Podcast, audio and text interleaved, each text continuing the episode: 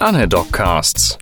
Vorbereitung auf die Facharztprüfung Anästhesiologie und die Diplomprüfung der Europäischen Gesellschaft für Anästhesiologie, Folge 10, Schockraum und Trauma.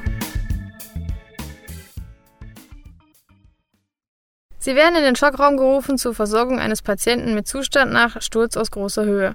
Was fällt Ihnen dazu ein? Was ist zu erwarten? Ein Sturz aus großer Höhe ist ein Sturz aus über drei Metern Höhe. Korrekterweise wurde ein Schockraumalarm ausgelöst. In diesem Fall ist mit einem Polytrauma zu rechnen. Wie definieren Sie das Polytrauma?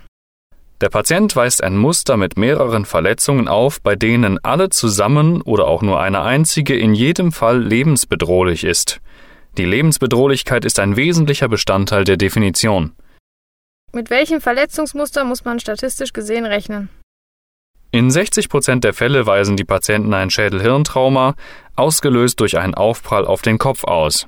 In 30 bis 50 Prozent der Fälle liegt ein Thoraxtrauma vor, zum Beispiel Frakturen der Rippen, Lungenschäden, Pneumothorax oder durch Scherkräfte auch Läsionen der großen Gefäße, Aorta und Vena cava. Was für eine Art von Trauma liegt beim Sturz aus großer Höhe vor? Ein sogenanntes Dezelerationstrauma. Durch die Gewebeträgheit wirken Scherkräfte auf die Organe